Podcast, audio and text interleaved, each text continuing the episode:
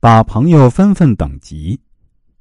从中国人的传统心态来看，社交选择原则是性情相近。如果注重了交往对象的实际价值，则显得过于势利。但试想啊，如果一个人既穷困潦倒，又缺乏有益于人的资讯和与人奋斗的能力，那你会与他结交吗？恐怕不会。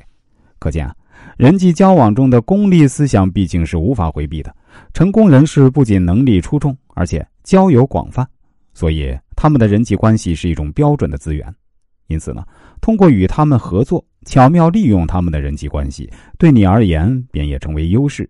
其作用不仅仅是财富就能涵盖的。我们来举个例子啊，话说小叶陪未婚夫宋佳明参加了几次高中同学的聚会后呢，感到很失望。未婚夫的朋友们看起来都显得诚实本分，缺乏野心，观念十分保守。他们之中没有人在公司举足轻重，而且总是假装满意这种生活。小叶真切的意识到。曾经依稀在宋佳明身上感觉到的不足，与他的同学是如出一辙。未婚夫的问题在于缺少有抱负、有理想的朋友。小叶与宋佳明交流了自己的看法。幸运的是呢，宋佳明思想开通，他欣然接受了女朋友的建议。从此啊，宋佳明只选择那些有进取心、有活动力的人参加聚会，并努力结识有实力与抱负的同事。刚开始的时候啊，和比自己条件更优越的人相处，他略感不适。但不久之后呢，他就开始喜欢和这些人在一起了。在这样的过程中呢，宋佳明也开始渐渐受其影响。没过多久，宋佳明崭露头角，后来跳槽到另一家规模更大的公司。获得自信心的他呢，比以前更加愉快，也更勤奋了。在旁边一直支持他的小叶也欣喜于他的改变。一个人想要取得成功，单凭自己是不可能的，而能人的相助是不可或缺的关键环节。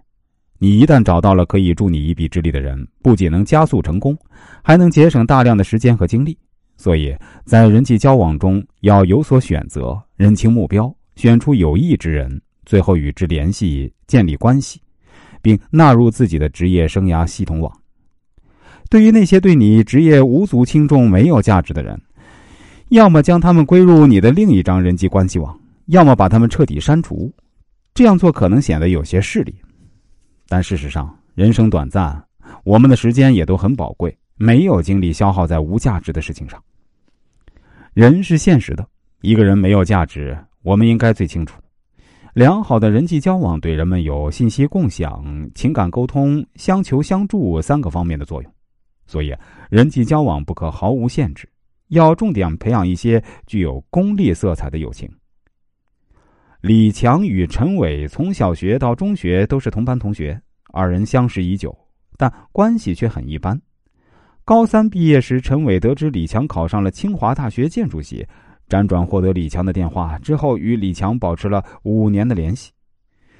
大学毕业后，勤奋努力的李强在当地创办了一家建筑设计公司。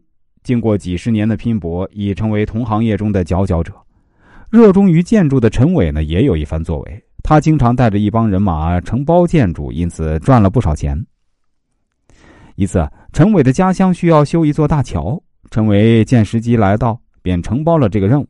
然而不久啊，他就后悔了，因为啊，家乡特别的地理环境，这座大桥不能按以往的方案建造。